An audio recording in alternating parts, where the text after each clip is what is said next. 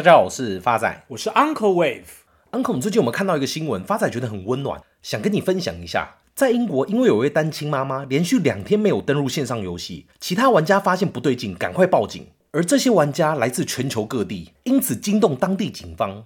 最后，这位妈妈因为自杀未遂，被救回了一命。Uncle，你不觉得这个故事听起来很窝心吗？人间处处是温暖呢。发仔，这哪有什么？像这个月 Uncle 的房租晚两天汇入，房东也是全世界在找我啊，是不是也很贴心？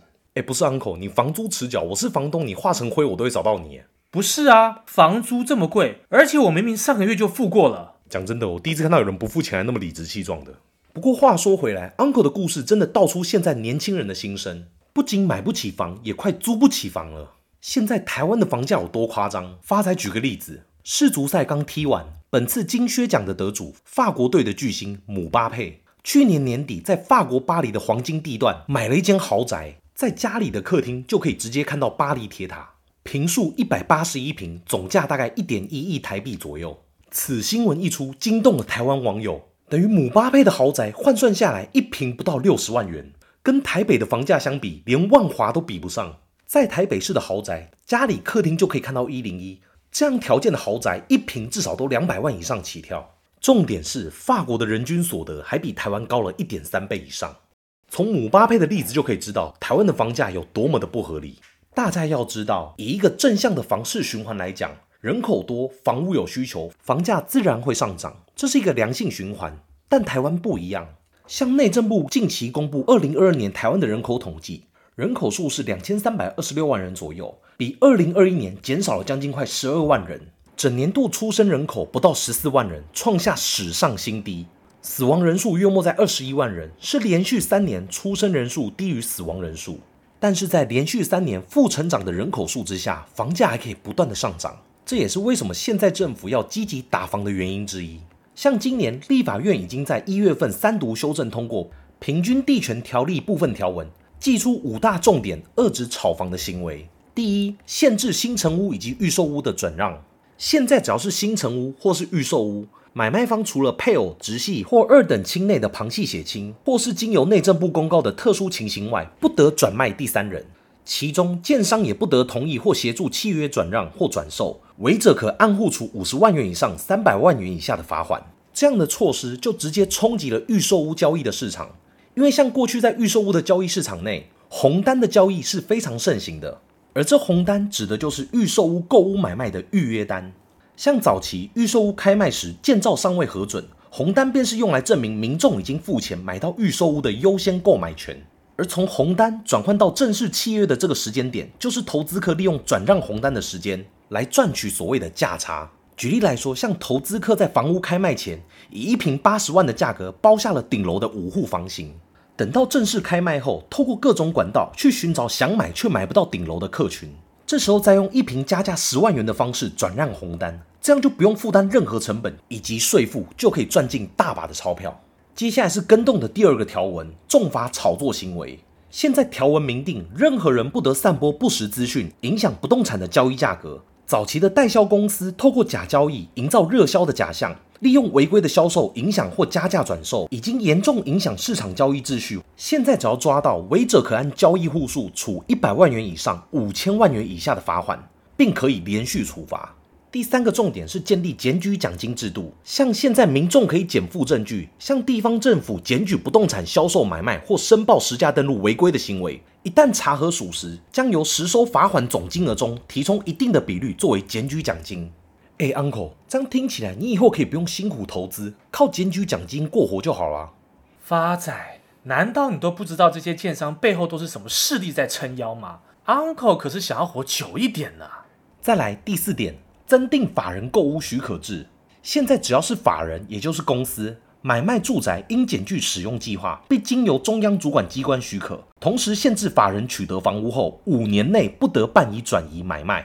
这个对于有钱人的影响就真的大了。像大家有没有印象？前几年闹得沸沸扬扬的王力宏离婚案，其中他仁爱路的豪宅吴江，不是挂在王力宏的名下，也不是挂在他太太名下，而是挂在王力宏的公司名下。而为什么有钱人特别喜欢公司购买不动产呢？原因就是因为我今天用个人名义购买不动产，我一旦有资本利得，我很有可能要缴四十个 percent 以上的所得税。但是我今天用公司的名义，我最高只要缴二十个 percent 的税而已。再来就是有钱人以公司名义置产，主要原因就在于他成本全部都可以拿来抵缴营所税。这边举个例子，假如有一间五千万的不动产，装潢花了一千万，十年后卖出一亿，这时候假如我是个人持有不动产。我五千万的获利要缴交的所得税就是五千万乘以四十个 percent，也就是两千万。但我今天是法人，也就是公司持有不动产的情况底下，我要缴的营业所得税就是五千万乘以二十个 percent，也就是一千万。再加上前面提及公司的费用可以拿来抵缴营所税，装潢用的一千万刚好可以抵缴我的营业所得税一千万，等于我赚这五千万卖出的同时，几乎是不用缴税的。再来是有钱人如果要把不动产留给小朋友。最直接的方式就是赠与。当我今天透过个人名义赠与我的不动产，我最高要课二十个 percent 以上的赠与税。但如果今天是法人，也就是公司，根据台湾的遗产及赠与税法第三条规定，中华民国境内的赠与财产只对自然人的赠与行为课征赠与税，其他像营利事业的赠与行为都不需要申报赠与税。也就是说，以前面的例子，我要将价值一亿的不动产给小朋友，如果是以个人的名义，我需要先缴两千万的赠与税。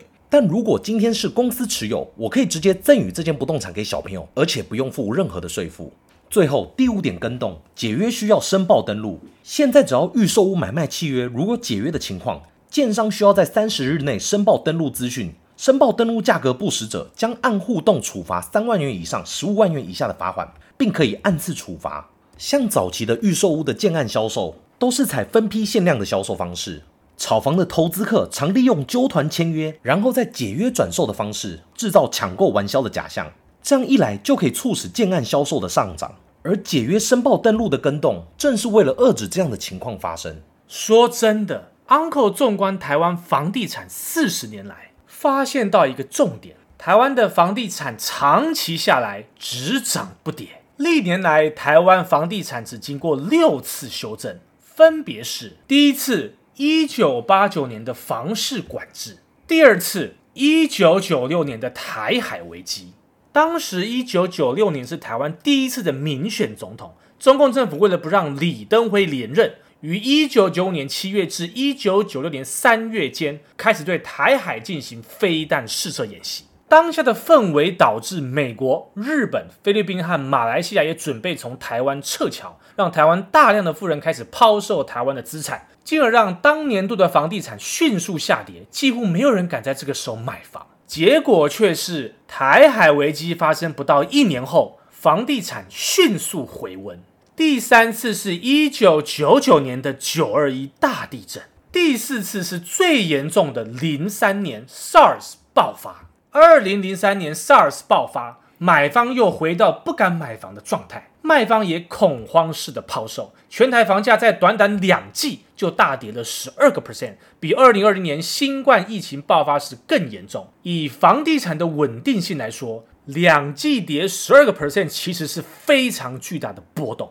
第五次是二零零八年的金融海啸，而第六次也是最后的一次，就是二零一五年的联准会缩表。Uncle 依稀记得，在联准会缩表后的二零一七年，有非常多的新闻都在报道全台湾的房市买气太差，预售案的余屋库存非常的高，使得许多建商暂停裂地跟推案的计划。为了能与中古屋竞争为数不多的买方，许多建商也在二零一七年纷纷降价让利。根据当时的媒体报道，在台北市中正区、新北市三峡区跟淡水区，竟然有预售屋开价比附近中古屋还低。这同时也显示了当时的买气有多么的冷清。而这六次的下跌都有一个共同的特点：房地产修正后不到两年，其房价都会迅速回温，并且在创新高。最后，依据 Uncle 的浅见。此次政府推行的打房政策，最终可能还是皮痛肉不痛。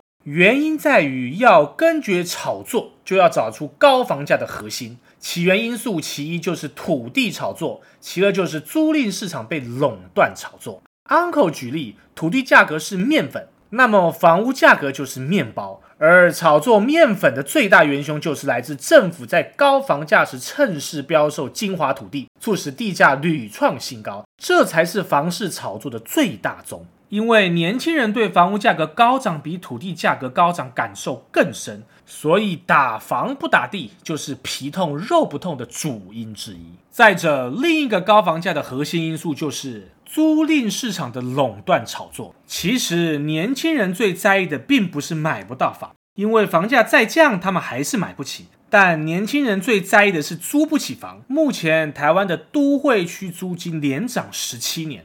租赁黑市被纵容无法杜绝，反而包租公可以坐拥多户不必缴囤房税，又可化身公益房东，享受政府的减税跟装潢补贴。难怪低总价小坪数市场被一大群包租公与投资客垄断，租赁投资客炒高房价，包租公炒高租金，而租赁市场的实价登录直到现在连影子都没有。以 Uncle 的浅见认为，今年政府打房的五大措施。大多是针对预售屋市场跟法人不动产的市场，反而是囤房的投资客跟包租公这些现行犯不受任何影响。这就是 Uncle 认为此次修法皮痛肉不痛的原因。所以 Uncle 在此呼吁所有年轻人学习投资，拒绝当房奴，才能重新找回自己未来的主导权。谢谢大家，我是房奴 Uncle Wave。